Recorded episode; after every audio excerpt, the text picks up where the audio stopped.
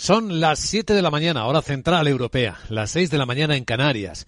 Quien se queda mucho tiempo mirando a los sueños termina pareciéndose a una sombra, solía decir André Magot. Hoy es el aniversario de la muerte del novelista francés. Buenos días.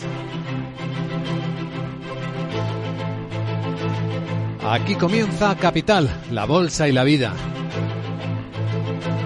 Y despertamos este miércoles 23 de noviembre, día de cumbres, la que acaban de terminar los franceses y los alemanes, la que están a punto de empezar los españoles y los rumanos en Castellón.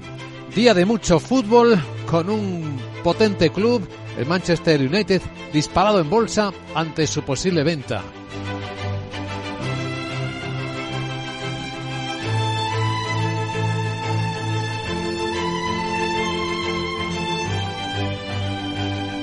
Capital, la Bolsa y la Vida.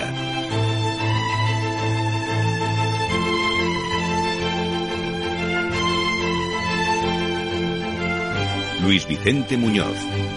Y en España, además del estreno en el Mundial contra Costa Rica, eso de las 5 de la tarde, es el día de las elecciones en COE, en la Confederación Española de Organizaciones Empresariales. Y Antonio Garamendi, el actual presidente, todas las apuestas apuntan a que renovará con confianza, pero con oposición. No sabemos hasta qué punto logrará respaldo Virginia Guinda, la candidata de Fomento del Trabajo. Contaremos al respecto cómo van las cosas. Con mucha inquietud en las empresas españolas. En el lado bancario, después de la propuesta de pacto voluntario para que los bancos alivien la carga hipotecaria a las familias vulnerables. Dice la presidenta de la Asociación Española de la Banca, Alejandra Kindelan, Hemos propuesto muchas medidas, ideas, muchas de ellas están recogidas en el acuerdo y, lo único que quería decir es que todavía pues tendremos que ver esta última versión del borrador del decreto que se ha comentado, discutido en el, en el Consejo de Ministros y hacer una valoración. Bueno, el borrador se discutió en el Consejo de Ministros, salió adelante, pero el propio Consejo de Ministros tiene una vicepresidenta que dice que no está de acuerdo. Es Yolanda Díaz, la ministra de Trabajo. Las medidas que se adoptan sirven para que, eh, bueno, repartamos las cargas de la crisis. Humildemente, creo que no. Y esto, desde luego, nosotros pensamos que sería sustancialmente mejorable. Bueno, hay sensaciones de desacuerdo en muchos ámbitos. También España traslada el suyo a la propuesta de la Comisión Europea de establecer un límite al precio del gas en los 275 megavatios hora. La voz de la ministra de Transición Ecológica, Teresa Rivera. Nosotros nos vamos a oponer con contundencia, con rotundidad. Nos parece que para esa referencia es mejor no hacer absolutamente nada. Pues también habría sido mejor no hacer absolutamente nada, viendo el resultado, y estamos todavía esperando la información oficial de la cuarta subasta de energías renovables se habrían adjudicado ni 50 de los 3.300 megavatios, es decir, casi desierta.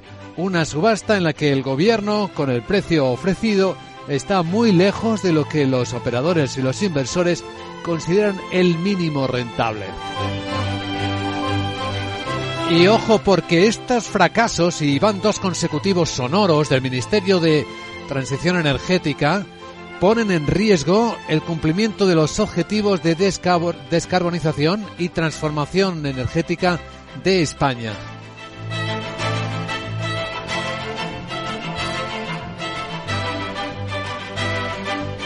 Ahí tenemos por lo tanto algunas claves y las otras en pura economía con los tipos de interés. El Banco Central de Nueva Zelanda hace un par de horas ha comunicado la mayor subida de tipos de interés de toda su historia. 75 puntos básicos eleva los tipos de referencia en Nueva Zelanda al 4,25%. Dice su gobernador del Banco Central que la inflación está demasiado alta para no tomar estas medidas históricamente contundentes. Aún quedan más movimientos al alza. No sabemos si tan fuertes pero el presidente del Instituto IFO de, Alemana, de Alemania, Clement Fuest, así lo cree. Bueno, el BCE tendrá que pisar el freno en algún momento, lo que significa que seguramente tendrá que subir todavía mucho más los tipos de interés. Es difícil predecir hasta cuándo va a seguir así, simplemente depende de los datos, de muchos factores, pero el BCE todavía tiene un largo camino por delante. Eso es simplemente porque empezó tarde.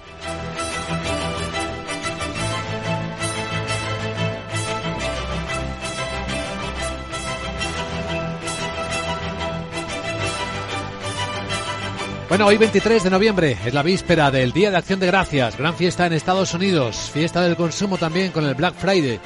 Menor actividad, menor tensión en los mercados. Se nota en las ligeras subidas que estamos viendo. Bueno, en el caso de las bolsas europeas, los índices han marcado máximos de tres meses.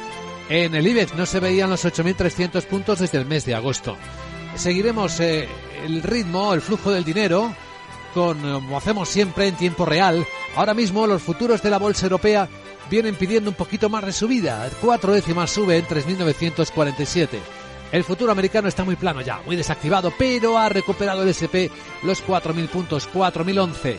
Mientras que en el lado asiático tenemos comportamientos mixtos. Hoy fiesta en Japón, Día del Trabajador. En China hay un poquito de rebote en Hong Kong y eso, que en Shanghai han suspendido un evento automovilístico por el COVID y hay ciudades en las que están programando pruebas masivas de contagios. Eso empieza a preocupar de nuevo en el lado asiático. En el que hay, por cierto, algunos resultados que recorreremos del lado tecnológico como Baidu, esperamos los de Xiaomi, también en las próximas horas, con el insistente rumor de que la nueva ley china sigue atando muy corto las posibilidades y las de movimiento y las expectativas de sus grandes empresas tecnológicas.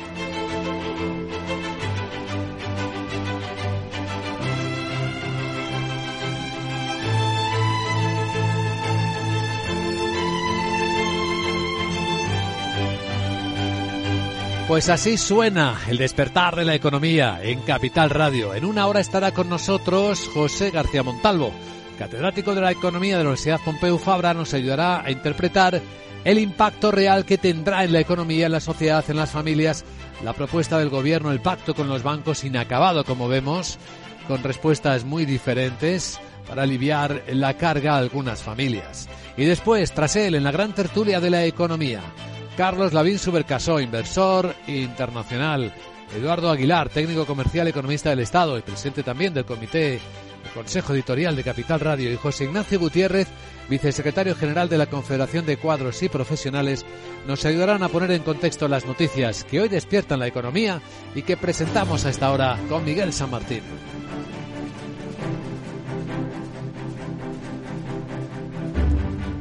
Y con eh, la preocupación por el frío que ya se extiende por toda Europa, el gobierno de Ucrania teme que los apagones hasta el mes de marzo puedan poner en situación crítica la salud de muchas familias. La Organización Mundial de la Salud ha advertido posiblemente de muertes después de que Rusia haya bombardeado insistentemente las infraestructuras eh, de electricidad y de agua de Ucrania. Bueno, el gobierno ucraniano dice que la idea es crear refugios para proporcionar calor y agua a los ciudadanos. El presidente del país, Volodymyr Zelensky, ha anunciado esta noche, buenos días, la creación de una red de, 40, de 4.000 puntos de ha llamado invencibilidad en todo el país para atender a los servicios básicos de los ciudadanos en caso de apagones prolongados en el suministro eléctrico por la explosión de misiles o bombardeos rusos. Estarán equipados con generadores eléctricos e Internet. Mientras tanto, dice, intentan reparar la red del país. En lo que respecta al frente energético, las empresas eléctricas, los trabajadores municipales siguen trabajando en la reparación de las redes. También seguimos preparando respuestas a posibles nuevos ataques terroristas de nuestros adversarios contra nuestra red energética. Además, insta a los ciudadanos de Gerson a abandonar la capital de esa región de cara al invierno debido a los ataques rusos desde la margen izquierda del río Dnieper y la destrucción de las infraestructuras críticas. La energía es un frente político dentro de la Unión Europea. Los ministros de Energía van a debatir mañana la propuesta de la Comisión de crear un tope al precio del gas en 275 euros megavatio hora. Que solo se aplicaría para episodios excepcionales y que empezaría a funcionar el 1 de enero de 2023. El tope se activará si se cumplen dos condiciones, que el precio de los futuros de gas en el TTF holandés a un mes rebasen ese precio y que ese incremento muestre una divergencia de más de 58 euros respecto a otros índices internacionales o en el mercado del GNL. La comisaria de Energía, Kadri Simpson, ante la oposición de varios países, asegura que no es una intervención para fijar los precios, sino un mecanismo de último recurso para prevenir niveles de precios excesivos. La vicepresidenta tercera, Teresa Rivera, adelanta el voto en contra de España, pero reconoce que hay que reformar el sistema. Que aquí hay una negociación y un trabajo a varias bandas, que se trata de una situación extraordinariamente volátil y compleja, que estamos yendo con pies de plomo, pero al mismo tiempo con la agilidad y la confianza en que la audacia en el proceso de transformación de nuestro sistema energético es la mejor manera de proteger a los consumidores. Por tanto, esta reforma del PVC será clave. Y es que junto con España, países como Francia, Grecia, Polonia o Bélgica reclamaban ese tope para mitigar los precios, algo que siguen rechazando Alemania y Países Bajos. La Comisión sigue trabajando en simplificar las reglas comunitarias sobre la reducción del déficit y la deuda pública. Así lo ha, lo reconocido el comisario europeo de Economía, Paolo Gentiloni, quien asegura que fue eficaz el umbral del 3% del PIB para el déficit. El 9 de noviembre, el Ejecutivo Comunitario presentaba un documento que plantea dar más flexibilidad a los países para reducir sus niveles de deuda y déficit en función de su situación nacional, pero a cambio sugiere introducir sanciones automáticas en casos de incumplimiento, pero serían de menor cuantía. Admite Gentiloni que no fue efectivo el límite de deuda por debajo del 60% del PIB. Tras su cumbre, Francia y Alemania concluyen que Europa necesita una respuesta contundente a los planes del gobierno estadounidense de apoyar a algunas industrias del país. Y que sí figura en esa llamada ley de reducción de la inflación y que podría poner a las empresas europeas en desventaja debido a las exenciones fiscales que crea para los productos fabricados en Estados Unidos. En una reunión, los ministros de Economía de ambos países han destacado que la Unión tiene que defender sus intereses de forma prioritaria y proponen como respuesta una ley de compra de productos europeos. Lo explica el titular galo Bruno Alemán. Estamos viendo medidas para reforzar la industria europea en el caso de que no podamos encontrar un compromiso en el ámbito de la Comisión y de la Administración estadounidense. Ya saben que ambos somos responsables de nuestras economías, la alemana por Robert, la francesa por mí, y por supuesto nuestra responsabilidad es defender y desarrollar nuestras propias economías por todos los medios. Destacan que Europa tiene que avanzar más rápido en los proyectos industriales ante la competencia de Estados Unidos y China y que la Comisión tiene que actuar para aprobar los proyectos industriales europeos conjuntos que requieran ayudas estatales. Francia y Alemania también se muestran a favor de la solidaridad en materia energética y destacan ese proyecto Barmar entre Barcelona y Marsella. También se marcan como prioridad aplicar compras conjuntas de gas con contratos a largo plazo para conseguir bajar el precio para particulares y empresas. En Alemania, la coalición que gobierna ha acordado con la oposición de la CDU la reforma del sistema de ayuda social por desempleo. Y deberá ser aprobado esta mañana por la Comisión Mediadora entre las dos cámaras del país. La reforma contempla un aumento de la prestación de 449 euros actuales a 502 eh, cada mes. Además, se aumentan las posibilidades de ganar dinero con trabajos ocasionales sin que la prestación sea recortada. El receptor ya no podrá ser sancionado por falta de compromiso en la búsqueda de trabajo. Y respecto al plan de España, de aprobado por el Gobierno, para aliviar la carga hipotecaria de las familias, tanto la Comisión como el Banco Banco Central Europeo consideran no solo eso, sino que el impuesto a la banca, que se va a ver también enseguida, puede tener impacto adverso en la rentabilidad de las entidades españolas. Dice que va a reducir su capacidad de generar capital. El informe afirma que es crucial que el diseño final de la tasa sea proporcionado y evite consecuencias injustificadas en la estabilidad financiera. Concluye que el sector es resiliente, puesto que los potenciales efectos abruptos tras el fin de las medidas de apoyo por la pandemia no se han materializado, pero advierte de que tienen que vigilarse de cerca los efectos derivados de la subida de los precios de la energía y de los tipos de interés. El documento recuerda que tiene una capitalización la banca más baja que otros países de la Unión, la segunda menor en el capital de máxima calidad, solo por detrás de Grecia. Bueno, aunque la banca no lo vea así, el gobierno ya ha dado por cerrada la negociación sobre las medidas de alivio para los hipotecados. Dice que una vez aprobadas por el Consejo de Ministros ya se publicarán hoy en el BOE, aunque no se hayan cerrado esos flecos pendientes que la comunicación del Ministerio reconocía. La vicepresidenta primera, Nadia Calviño, espera que las entidades se sumen a ese nuevo código de buenas prácticas y faciliten medidas que reduzcan la carga financiera de miles de hipotecados por la subida del Euribor. El consejero delegado del Santander, José Antonio Álvarez, advierte de que se puede restringir el crédito. Aquí hay un problema de fondo que quiero que entienda. Una vez que un cliente, por alguno de estos aspectos técnicos, se clasifica en lo que llamamos stage 3, tiene un problema, dice, en el futuro, que es que ese cliente difícilmente tiene acceso al crédito. Además, el presidente del Gobierno, Pedro Sánchez, celebra la aprobación de estas medidas de alivio a los hipotecados y también la creación de la Autoridad de Defensa del Cliente Financiero con competencia para sancionar. Se trata de un compromiso de todo el Ejecutivo progresista en España que va a culminar eh, la red de protección a las familias para evitar abusos, fraudes de las entidades financieras, eh, algo que desgraciadamente ha ocurrido demasiadas veces en nuestro país. Estoy convencido de que en muchos de los países aquí presentes a lo largo de esta última década. El número de asientos que ofertan las aerolíneas en España para la temporada de invierno está superando ya los 9 millones o en 9 millones a la del mismo periodo del año 2019. Con destacados incrementos en comunidades como Canarias y Baleares. Según las previsiones de la Asociación de Líneas Aéreas, se han programado para los próximos meses 114 millones de plazas, un 4,4% por encima de lo de 2019. El presidente de la asociación, Javier Gandara, ha destacado estos incrementos. Yo creo que siempre es habitual que a lo largo de la temporada, aparte de esos eventos al final, pues no se acaben pues, eh, operando. Entonces yo creo que lo esperable es que esta temporada de invierno al final terminemos con un tráfico aéreo, con un número de pasajeros en España ya pues casi igual, digamos, eh, o con mucho eh, un poco inferior que el que tuvimos en el último invierno antes de la pandemia. Y otro apunte respecto al turismo, Exceltur y los ayuntamientos de seis ciudades, Barcelona, Madrid, Málaga, Sevilla, San Sebastián y Valencia, han pedido al gobierno regular las viviendas de uso turístico que han crecido los últimos años, dicen, de forma descontrolada y cuya aportación a la economía y el empleo es menor que la de los hoteles. Pero como inversión inmobiliaria ha superado a la habitacional, a la tradicional habitacional. Bueno, vamos a echar un vistazo a la agenda del miércoles con Sara Boto. La Sara, buenos días. Muy buenos días Luis Vicente, me da a mí que tendré que rescatar duda y miércoles a mi marmota Phil porque hoy es otro día más de publicación de PMIs del sector manufacturero, de servicios y compuesto de noviembre. Además escucharemos al vicepresidente del BC, Luis de Guindos, en un encuentro financiero en Madrid junto con el gobernador del Banco de España, Pablo Hernández de Cos. El Bundesbank publica su informe mensual. En Estados Unidos se divulgan los permisos de construcción, ventas de viviendas nuevas, las peticiones semanales de subsidio por desempleo, los pedidos de bienes duraderos y la confianza de los consumidores de la Universidad de Michigan. Y lo más importante, las actas de la última reunión de la Reserva Federal. Bueno, te dejo que tengo que dar mi último impulso a mi candidatura, mi candostitura, mi candidatura a la COE. Oe, oe, oe. Creo que llego a tiempo a poner la guinda a la jornada. Eh. ¿No?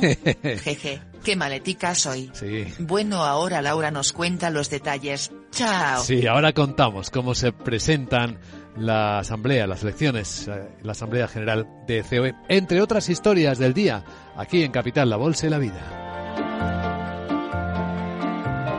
Capital, la Bolsa y la Vida, con Luis Vicente Muñoz.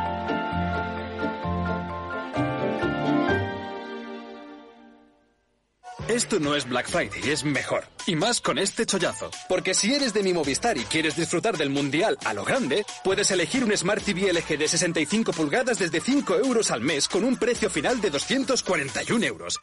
Y te lo enviamos gratis en menos de 72 horas. Infórmate en movistar.es o en tiendas Movistar. Bontobel Asset Management. Calidad suiza con el objetivo de obtener rendimientos superiores a largo plazo. En Bontobel Asset Management siempre estamos a la vanguardia de las inversiones activas en bonos y acciones. Para más información, entre en nuestra página web bontobel.com barra M. Bontobel Asset Management, su especialista global en fondos de inversión. Llegar puntual a cualquier sitio es fácil. Pagar menos por el seguro de tu moto es muy fácil. Vente a la mutua con tu seguro de moto y te bajamos su precio, sea cual sea. Llama al 91 555 5555. 91 555 5555. Mutueros, bienvenidos. Esto es muy fácil. Esto es la mutua. Condiciones en mutua.es. Perfecto. Informe de reunión enviado. En Orange reinventamos nuestras tarifas Love Empresa. Ahora incluyen cosas tan importantes para tu negocio como la libertad. Por eso te ofrecemos herramientas para que puedas trabajar dentro y fuera de la oficina. Llama ya al 1414. Las cosas cambian y con Orange Empresas tu negocio también. Orange. Capital, la Bolsa y la Vida, con Luis Vicente Muñoz.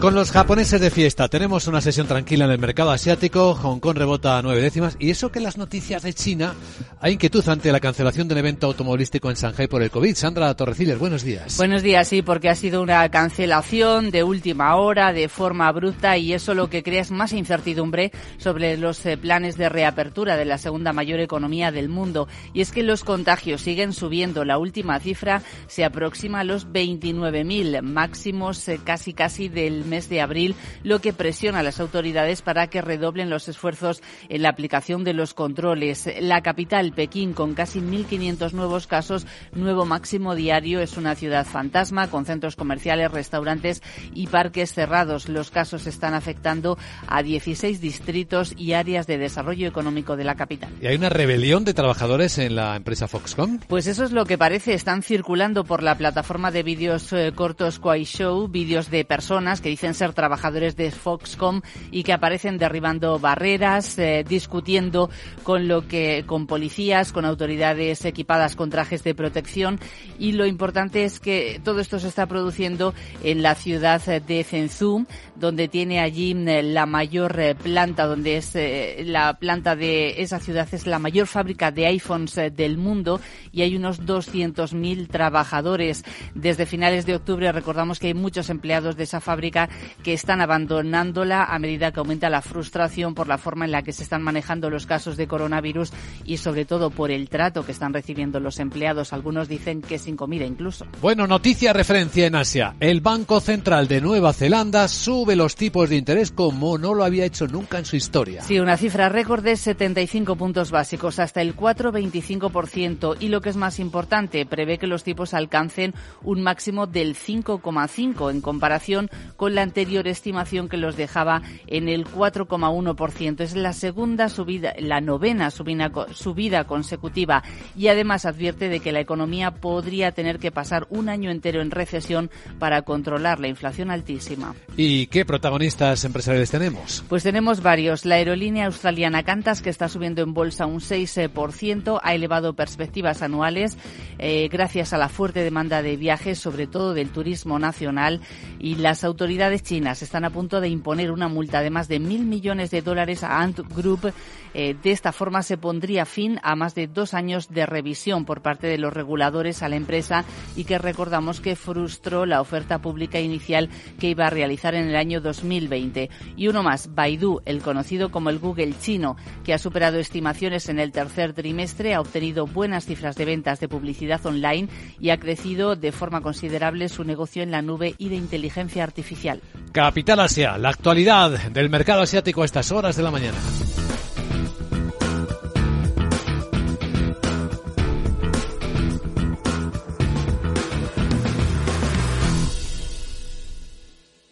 Capital, la Bolsa y la Vida, con Luis Vicente Muñoz. Y hoy es el día D para la COE. La Asamblea General vota al presidente de la Confederación Española de Organizaciones Empresariales, de la patronal. Laura Blanco, buenos días. Buenos días, Luis Vicente, líder de la patronal para los próximos cuatro años, saldrá de las urnas este mediodía. Se da por hecho la victoria de Antonio Garamendi, actual presidente.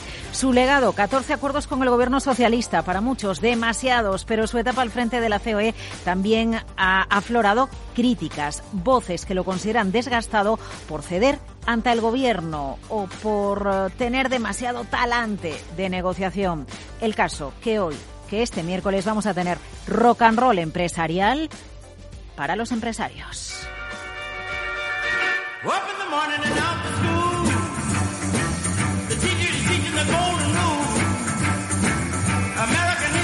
789 votos en juego. De un lado Gramendi, que parte como favorito. Enfrente la presidenta de Fomel, eh, la vicepresidenta de Fomel del Trabal, Virginia Guinda, la primera mujer en optar al cargo de presidenta de la COE. Nadie confía en la victoria de Guinda, pero los votos en contra para Garamendi, Luis Vicente, serán un termómetro del descontento. Interesante cómo se distribuyen los votos, ¿eh? los que tienen asignados las diferentes patronales. Mira, CEIN, la madrileña, 45, AELEC, la patronal eléctrica, 28, Atalada autónomos, 24, menos que los eléctricos, pero ATA, Confemetal, Gamban, CAG, Pini, Unespa, Oficemen, Sernauto, Anfac, CEJAT ya han respaldado todos públicamente a Garamendi. En las últimas horas, polémica, porque no se permiten discursos hoy en la Asamblea durante el proceso de votación. Es evidente que Guinda es mucho menos conocida. Su candidatura se ha presentado como la de conseguir que la COE sea más influyente. Más voz para los empresarios, más conocimiento de estos empresarios, del valor añadido que aportamos a la sociedad. ¿Y todo esto cómo lo vamos a hacer? Bueno, pues con dos líneas básicas. Por un lado, una COE con un modelo de gobernanza más participativo en que las decisiones se construyan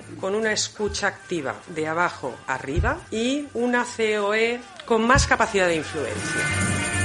Y Garamendi, que Luis Vicente, bueno, pues en este proceso electoral ha dejado de lado asuntos cruciales como la negociación con los sindicatos de un acuerdo salarial marco para los convenios colectivos o el diálogo tripartito en torno al estatuto del becario. En los últimos tiempos hemos escuchado a, a, Garamendi eh, aplaudir al líder de la oposición, Alberto Núñez Fejó, y la verdad es que ha sido más duro, tanto con gobierno como con los sindicatos y con la percepción que en España se tiene del tejido empresarial. En España la figura del empresario todavía no está reconocida como debiera de estar.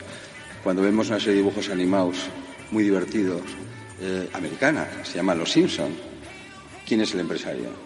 El que tiene una central que tira humo, el malo. ¡Au! ¡Au! ¿Puedo azotarte yo a ti después? No. Oh, no vale. ¡Au!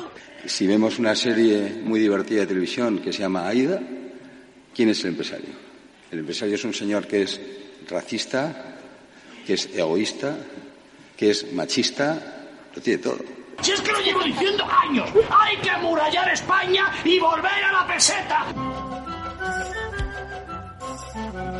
Bueno, pues sí, es verdad. En España todavía el tejido productivo tiene razón. Garamendi se ve con malos ojos, se ve con uh, ojos negativos. Muchas preguntas, en cualquier caso, para él, el previsible ganador. Mira, ¿le va a dar un puesto a Guinda, ya que se ha presentado como contrincante? ¿Qué va a decir con la intención renovada en plena crisis de inflación del Gobierno de volver a subir el salario mínimo interprofesional? ¿Va a favorecer Garamendi ese pacto de rentas que tanto pide el gobernador del Banco de España, no sé si lo va a volver a hacer hoy, pero hoy el gobernador vuelve a hablar públicamente, voto en las urnas y bueno, algo que Guinda quiere dejar claro, en cualquier caso que hay voces críticas en la principal asociación que defiende los intereses de los empresarios y que se fundó en el año 77, gane quien gane, es bueno que en una asociación que representa a tantos empresarios haya voces críticas porque eso es lo que va a permitir probablemente que una asociación que defienda a los empresarios mejore su proceso de negociación con el gobierno. Conecte con la realidad auténtica de los empresarios.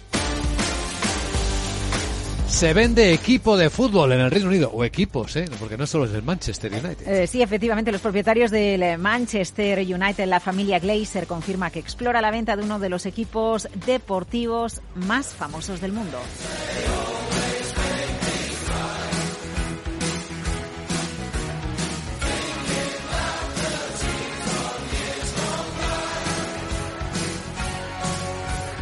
Bueno, pues subasta potencialmente récord 17 años después de su adquisición. Así va a ser parte del proceso de venta. El club inglés llega al mercado después de que hayan llegado en los últimos meses otros, como por ejemplo eh, el Chelsea, vendido por más de 5.000 millones de dólares en mayo. Pero lo más interesante es que el cartel de se venden en el equipo coincide con el despido que marcaba la actualidad económica de la tarde del pasado martes, de ayer martes, en pleno Mundial de Qatar el anuncio del despido de Cristiano Ronaldo. Deja el equipo de mutuo acuerdo después de criticarlo mucho, cobra un dineral y los resultados deportivos tampoco estaban dando la talla. El club le agradece su trabajo por su inmensa contribución en las dos últimas temporadas en Old Trafford.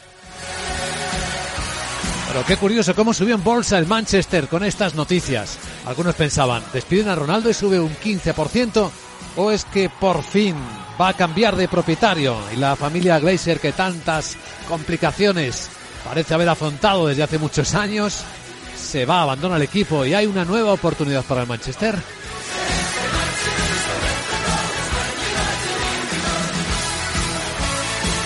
Capital, la Bolsa y la Vida, con Luis Vicente Muñoz.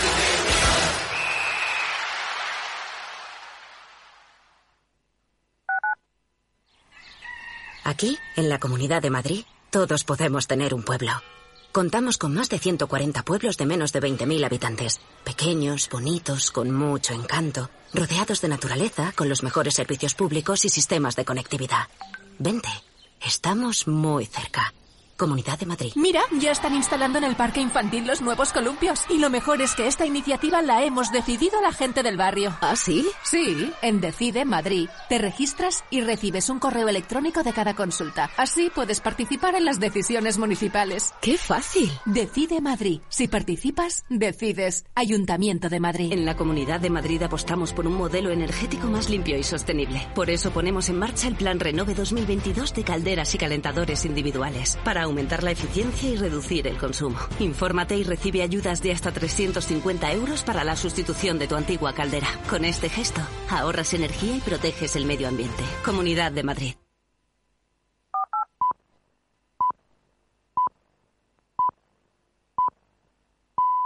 Las siete y media de la mañana, hora central europea. Son las seis y media en Canarias. La libertad pertenece a quien la conquista, solía decir André Malraux. Hoy es el aniversario de la muerte del novelista francés. Buenos días.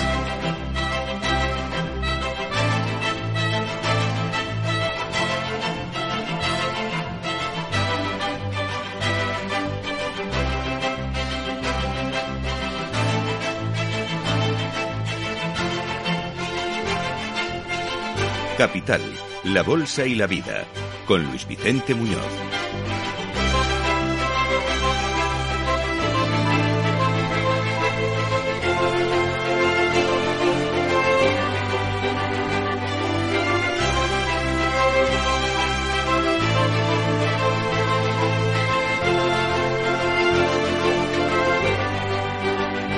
Pues con Cristiano Ronaldo en el paro, que es como técnicamente está ahora, el fútbol es el gran protagonista del día, no solo en el lado empresarial, por la venta del Manchester United, que parece que está ahí ya en la escena, hay otros clubes en venta como el Liverpool, en plena fase del Mundial, hoy con el estreno de España en partido contra Costa Rica a las 5 de la tarde, Parece que eso y la víspera del Día de Acción de Gracias está relajando algo la mirada o la tensión en la economía, aunque el mar de fondo ahí sigue. Sigue la complicación con las criptos, con la información que van sacando los auditores de FTX de la plataforma quebrada, de que, bueno, estaba sin control, que el propietario lo manejó como un feudo privado y que hay dinero desaparecido que difícilmente va a ser recuperable o se nota en la tensión con los tipos de interés, porque esta noche en tiempo eh, europeo el Banco Central de Nueva Zelanda ha subido los tipos como nunca antes lo había hecho en la historia. 75 puntos básicos de una vez al 4,25% y con el gobernador diciendo literalmente que esta inflación es demasiado alta. O sea que quedan más subidas y el propio presidente del prestigioso instituto alemán IFO, Clement Fuest, lo dice así. El BCE sí tendrá que pisar el freno en algún momento. Esto significa que seguramente todavía tiene que subir mucho más los tipos de interés. Es difícil predecir hasta cuándo va a hacerlo. Simplemente depende de los datos, de muchos factores. Pero el BCE todavía tiene un largo camino por delante. Y esto es simplemente, dice el presidente del IFO, porque ha empezado tarde. En España, tensión por el lado político y económico. Eh, por una parte eh, dentro y por otra fuera. En la parte exterior, y los ministros de Energía de la Unión Europea lo van a ver mañana, España se opone frontalmente a que el tope al precio del gas que propone la Comisión Europea, tope ahora para pagar después, claro. En los 275 megavatios horas Dice la ministra de Transición Ecológica, Teresa Rivera, que no. Nosotros nos vamos a oponer con contundencia, con rotundidad. Nos parece que para esa referencia es mejor no hacer absolutamente nada. Mientras que en el gobierno se opone a sí misma la ministra de Trabajo y vicepresidenta segunda Yolanda Díaz el día después de la propuesta aprobada por el Consejo de Ministros para que la banca alivie la carga de la hipoteca a algunas familias vulnerables. Las medidas que se adoptan sirven para que, eh, bueno, repartamos las cargas de la crisis. Humildemente, creo que no. Y esto, desde luego, nosotros pensamos que sería sustancialmente mejorable. Más allá de la distracción, la presidenta de la Asociación Española de la Banca, Alejandra Quindelán, baja al detalle y dice. Hemos propuesto muchas medidas, ideas, muchas de ellas están recogidas en el acuerdo y, y lo único que quería decir es que todavía pues tendremos que ver esta última versión del borrador del decreto que se ha comentado, discutido en el, en el Consejo de Ministros y hacer una valoración. Bueno, el catedrático de Economía de la Universidad Pompeu Fabra, un gran conocedor del sistema, José García Montalvo, nos contará su visión y su opinión a las 8 y 10, 7 y 10 en Canarias. Será nuestro invitado capital. Tras él, en la gran tertulia de la economía también vamos a ofrecer una perspectiva de altura técnica con el vicesecretario general de la Confederación de Cuadros y Profesionales, José Ignacio Gutiérrez, con el técnico comercial y economista del Estado, Eduardo Aguilar, y con el inversor internacional, Carlos Lavín Subercaso, que nos acompañarán aquí en directo en este día que económicamente viene con estas claves y en los mercados con ese aparente descenso de actividad que se nota en los futuros. Los mercados europeos están en máximo de tres meses y el futuro del mercado europeo viene subiendo hoy tres décimas más.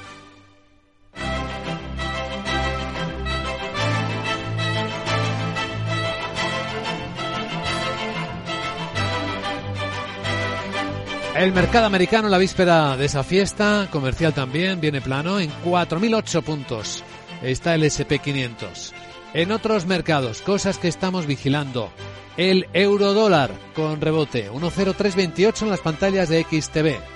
El petróleo, un poco más arriba que en el comienzo de la semana, con el barril West Texas en 81 dólares. Y la onza de oro en 1.737 dólares.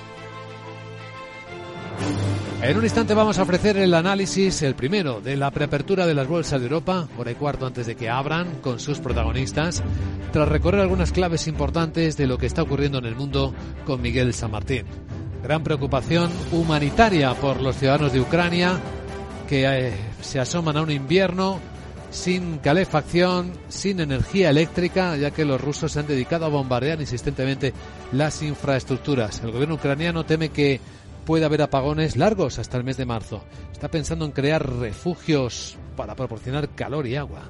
El presidente del país, así lo ha dicho Volodymyr Zelensky, esta noche ha anunciado la creación de lo que llama una red de 4.000 puntos de invencibilidad en todo el país para atender a los servicios básicos de los ciudadanos en caso de apagones prolongados en el suministro eléctrico por esa explosión de misiles o bombardeos rusos. Estarán equipados con generadores eléctricos e Internet y mientras tanto se intenta reparar la red eléctrica del país.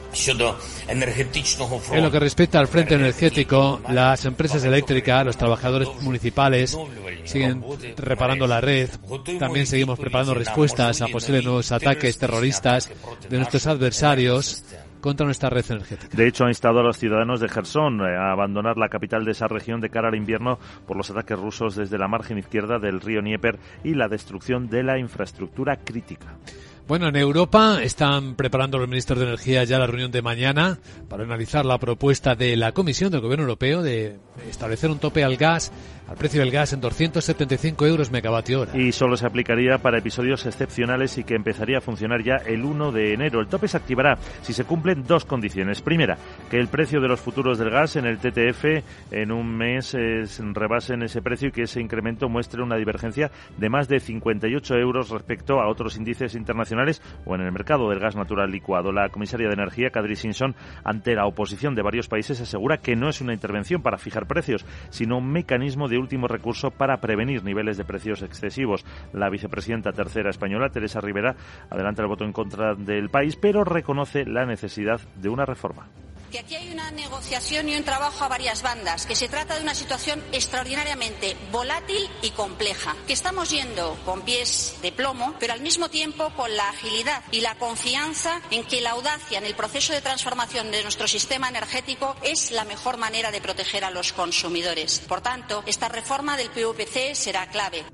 Y es que junto con España, países como Francia, Grecia, Polonia o Bélgica reclamaban ese tope para mitigar los precios, pero lo siguen rechazando Alemania y Países Bajos. Preocupación también en toda Europa. La nueva ley americana antiinflacionista. La Comisión está trabajando para ver, y lo han visto en la cumbre los franceses y los alemanes, si hay la posibilidad o hay que mostrar una respuesta contundente a los planes del gobierno de Joe Biden. Que quiere apoyar algunas eh, industrias de su país en esa ley de reducción de la inflación, que podría poner también a las empresas europeas en desventaja por las exenciones fiscales que crea para los productos fabricados en Estados Unidos. En una cumbre bilateral, los ministros de Economía de ambos países han destacado que la Unión tiene que defender sus intereses de forma prioritaria. Proponen como respuesta otra ley que se llame compra de productos europeos y lo explica el titular galo de Finanzas, Bruno Lemer. Estamos eh, pidiendo medidas para reforzar la industria europea en el caso de que no podamos encontrar un compromiso entre la Comisión Europea y la Administración estadounidense. Saben que ambos somos responsables de nuestras economías.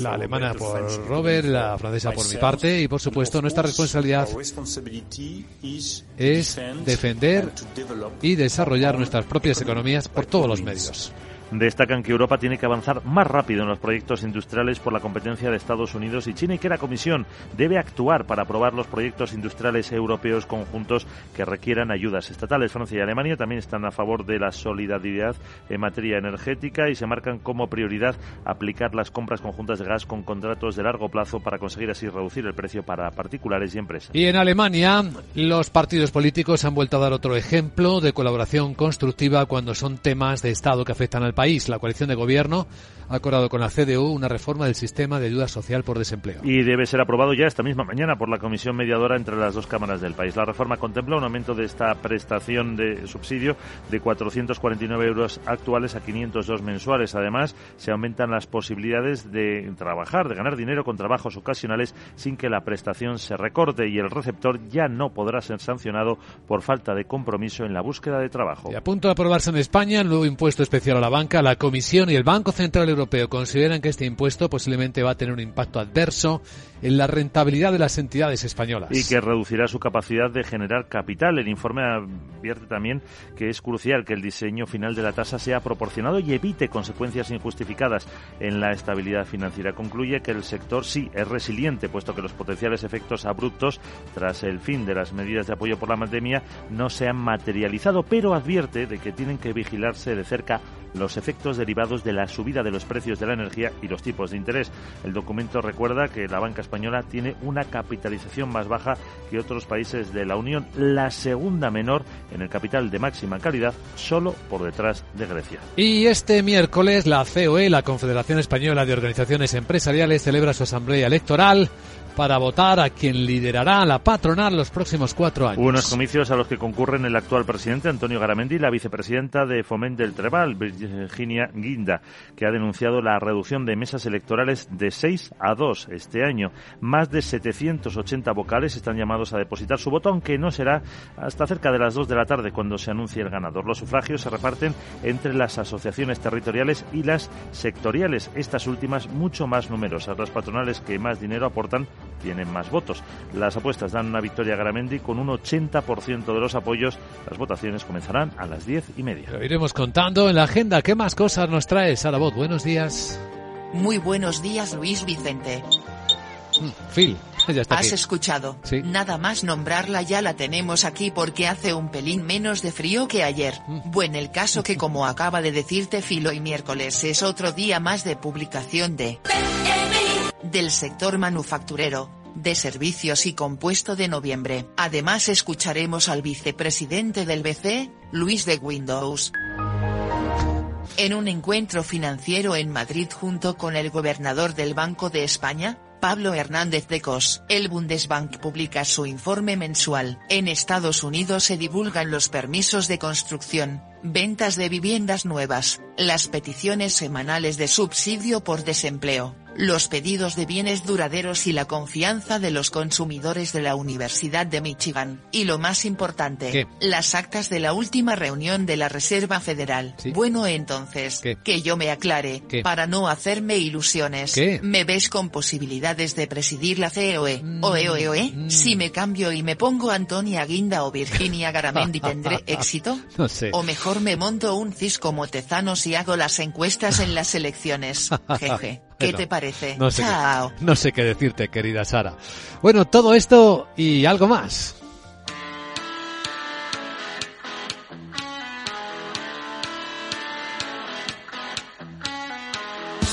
Eres autónomo, tienes una pequeña empresa, entonces seguro que para ti es importante poder trabajar desde cualquier sitio y que tus empleados tengan la libertad de poder conectarse tanto dentro como fuera de la oficina. Orange reinventa sus tarifas. Love Empresa para ayudarte con tu negocio. Ahora incluye nuevos beneficios como la herramienta Microsoft 365 para que tus empleados puedan estar conectados estén donde estén con total libertad. Si tienes un negocio no lo dudes. Descubre ya este y otros beneficios de Love Empresa llamando al 1414. Las cosas cambian y con Orange Empresas tu negocio también. Pues esto va de estar conectados y de estar atentos al cambio. Enseguida, a continuación en Capital Radio, informe de preapertura de las bolsas de Europa con los protagonistas del día.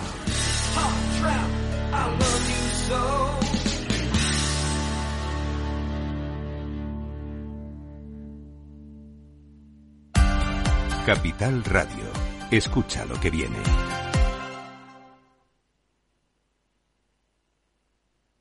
¿Eres emprendedor? Encuentra asesoramiento y formación gratuita en materia empresarial, digital y sostenibilidad gracias al proyecto Más Emprendimiento. Infórmate en másemprendimiento.es. Proyecto promovido por la Comunidad de Madrid en colaboración con ATA y CEAGE. Financiado por la Unión Europea Next Generation EU. Plan de recuperación, transformación y resiliencia.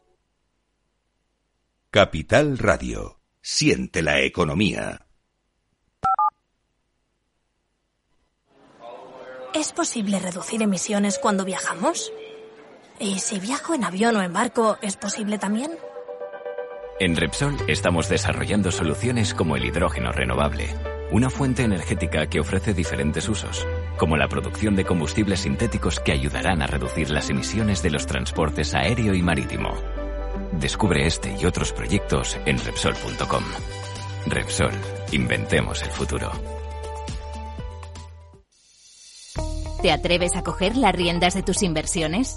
Caser Asesores Financieros te ofrece la oportunidad de unirte a un grupo de profesionales independientes. Tendrás a tu alcance todas las herramientas necesarias para disfrutar de un asesoramiento diferencial, con el respaldo de una de las aseguradoras líderes en el mercado. Caser Asesores Financieros, seguros de tu inversión. Contacta con nosotros en info arroba caserasesoresfinancieros.es o en el 91 762 3442.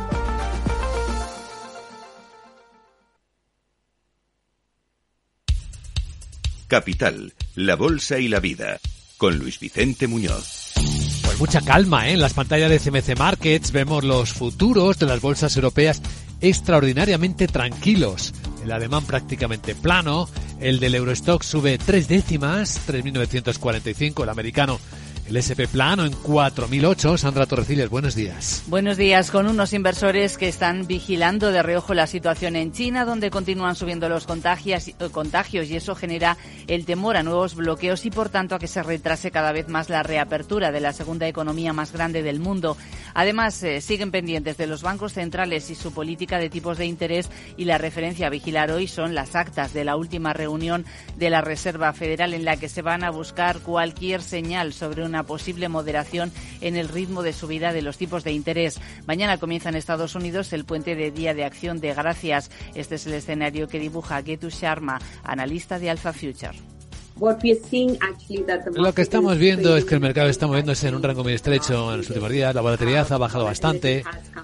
Eh, es una semana de vacaciones en la que tenemos nuestra actividad, pero más que en general creo que el mercado eh, está indeciso sobre si nos dirigimos hacia una recesión y cuándo, o si vamos a tener conseguir un aterrizaje suave.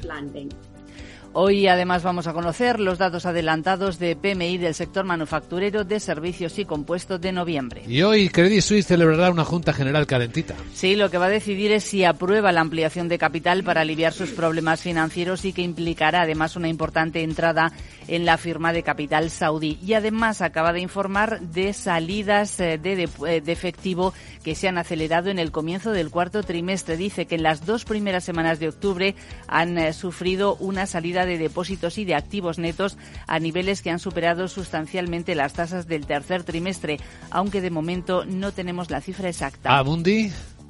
El gestor de fondos más grande de Europa ha rebajado el grado de, sostenibilidad de 100 fondos, con 45.000 millones de euros en activos, antes de que entren en vigor en enero los nuevos requisitos de información que impone la Unión Europea. Y es que los reguladores han adoptado una línea más dura respecto a las credenciales ESG de los fondos en medio de preocupaciones de que los inversores puedan ser engañados. Y por el lado eléctrico, y después de un fiasco nuevamente en las subastas renovables en España, también hay que prestar atención a la nueva estrategia de Endesa, Laura Blanco. Acaba de llegar a la Comisión Nacional del Mercado de Valores la clave, pues que su principal accionista es la italiana Enel y que buena parte del presupuesto que Enel dedica a inversiones para los próximos años está focalizado en España, precisamente en Endesa, 8.000 millones, como nos recordaba eh, Adrián Sánchez desde Singular Bank en Capital Radio las últimas horas. Enel es, es eh, propietaria en un 70% de Endesa y va a invertir 37.000 millones eh, de euros en los próximos años, de los que 8.640 van a ir destinados a España, eh, lo que supone que España supondrá un 25% de esa cuota de esa inversión, que solo es superada por Estados Unidos, con un 27%.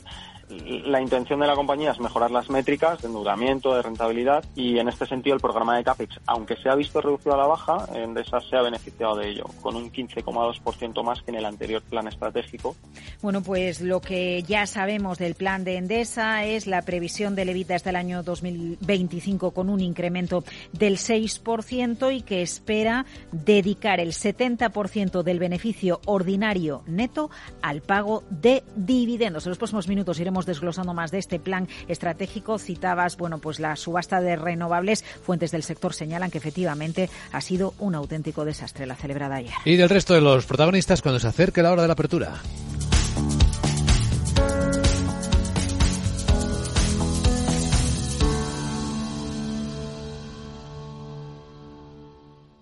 Para ti, que eres autónomo, tienes una pyme, una empresa o eres emprendedor, en el ICO estamos contigo con una amplia oferta integral de financiación, apoyando proyectos de desarrollo sostenible y fomentando la innovación y la digitalización de las empresas españolas. Infórmate en tu banco en ICO.es o llamando al 900-121-121. ICO, creemos en ti, crecemos contigo. ¿Te interesa la bolsa? Invierte en acciones y fondos cotizados sin comisiones hasta 100.000 euros al mes. ¿Has oído bien? Sin comisiones. Más de 550.000 clientes ya confían en XTB. Abre tu cuenta totalmente online. Un broker, muchas posibilidades. xtb.com. A partir de 100.000 euros al mes, comisión del 0,2%, mínimo 10 euros. Invertir implica riesgos.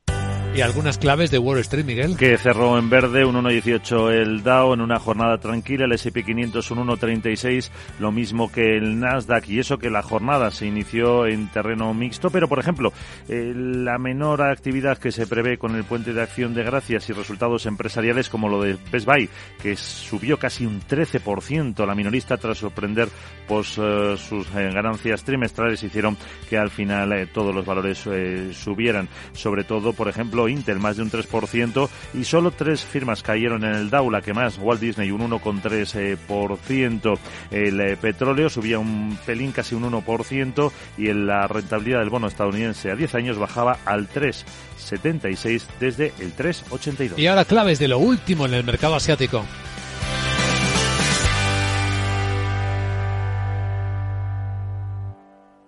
En Darwinex hay más de 100 millones de euros buscando traders con talento. Ya hemos pagado más de 4 millones en comisiones de éxito. Si te tomas el trading en serio, únete a Darwinex. Capital en riesgo. Datos actualizados el 16 de septiembre de 2022.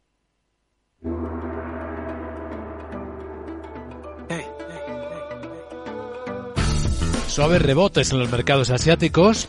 Hay preocupación en China porque han cancelado un evento automovilístico en Shanghai ante el incremento de casos en COVID. Mientras que el gran protagonista ha sido el Banco Central de Nueva Zelanda, con la subida de tipos como no había visto en su historia de 75 puntos básicos, los eleva al 4,25% y en palabras literales de su gobernador, porque la inflación también ahí está demasiado alta.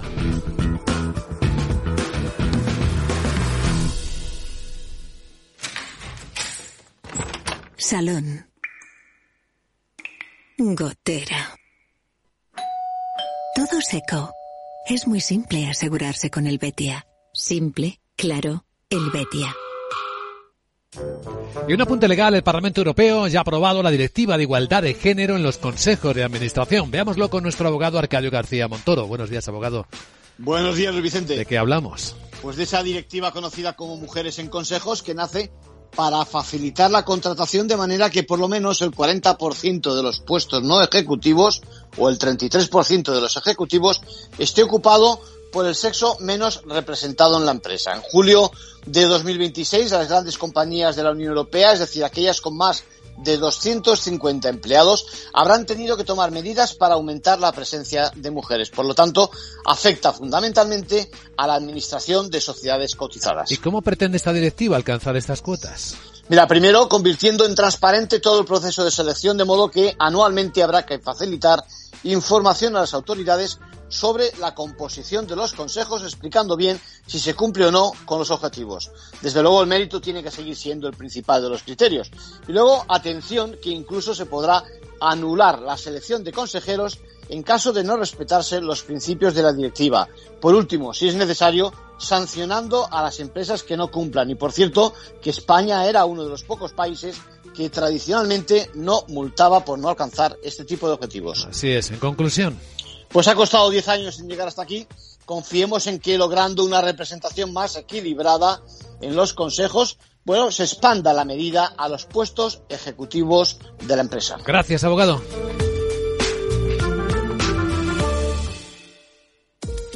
Los ataques que comprometen los sistemas de información causan daños no solo con brechas de datos y operaciones no confiables, sino también daños físicos en las instalaciones o peor aún, a las personas que dependen de esas instalaciones. Por ello, una seguridad Zero Trust como la ofrecida por Zscaler garantiza la confianza en la red y frena los ataques maliciosos. Descubra más en zscaler.es. CaixaBank patrocina este espacio. Lo que destaca la prensa financiera del mundo en portada de Wall Street Journal, también en Financial Times, lo que se va sabiendo de la quiebra, la bancarrota de la plataforma de criptos FTX. Su abogado declara ante el Tribunal de Delaware que la plataforma está eh, presentando una falta, una cantidad sustancial de activos desaparecidos. Bueno, Financial Times cuenta en particular de la declaración de este hombre, de este abogado, que cantidades sustanciales de dinero fueron gastadas en artículos como casas de vacaciones en Bahamas. Es decir, que Bankman Fried llevaba a la empresa como si fuera su feudo personal. Financial Times cuenta, entre otras cosas, que Rusia vuelve a amenazar con restringir los flujos, los flujos de gas a Europa Occidental a través de Ucrania. Casi todos hablan de cómo la familia Glacier se opesa la venta del Manchester United. Justo ahora, eh, después de la salida de Ronaldo, de Cristiano Ronaldo, y la renovación del contrato de Pep Guardiola. Vemos cómo eh, en Wall Street Journal, además, se habla también de cómo se extiende la pausa en los pagos de préstamos federales para los estudiantes por los desafíos legales que están obstaculizando el plan de Biden de perdonar hasta 20 mil millones de dólares en deuda estudiantil. Y habla de los despidos en Hewlett Packard, en HP, cerca de un 10% de su fuerza laboral, un 6%. Dale también advertido sobre un empeoramiento después de una caída del 17% en las ventas de sus ordenadores portátiles y de escritorio en el tercer trimestre del año. En los diarios económicos españoles, eh, ¿qué historias vienen? Guillermo Luna, buenos días. Muy buenos días. En cinco días leemos que Calviño seduce a la banca al acotar las provisiones en su plan de ayudas. El alivio hipotecario no obliga a reclasificar los créditos como morosos automáticamente y el nuevo defensor del cliente financiero incluirá el control de los criptoactivos. También Gobierno y Bildu, y Bildu perdón, pactan prorrogar el tope al 2% al alquiler hasta el año 2023 y fracaso total de la subasta renovable adjudicados apenas 50 de los 3.300 megavatios. En el economista.es el pacto llega al 20% de hipotecas y dejará fuera a la clase media. El gobierno anuncia medidas pendientes del sí de la banca y se cierra a cambios. Y un eclipse total en la renta fija, cerca de perder más que la bolsa. Las carteras más conservadoras ganan un 8% de media frente al 11% que ceden aquellas con más riesgo. Los avales ICO se prorrogan hasta después de las elecciones de 2023 y finalmente en expansión Endesa invertirá 9.000 millones para ser líderes en renovables. Su plan contempla salir del gas con la venta de 2 millones de clientes, mientras que las ayudas de la banca a las hipotecas de clase media durarán solamente dos años. En los confidenciales se habla de cómo la OCDE estima que España va a crecer un 4,7% este año, más de lo que se esperaba inicialmente.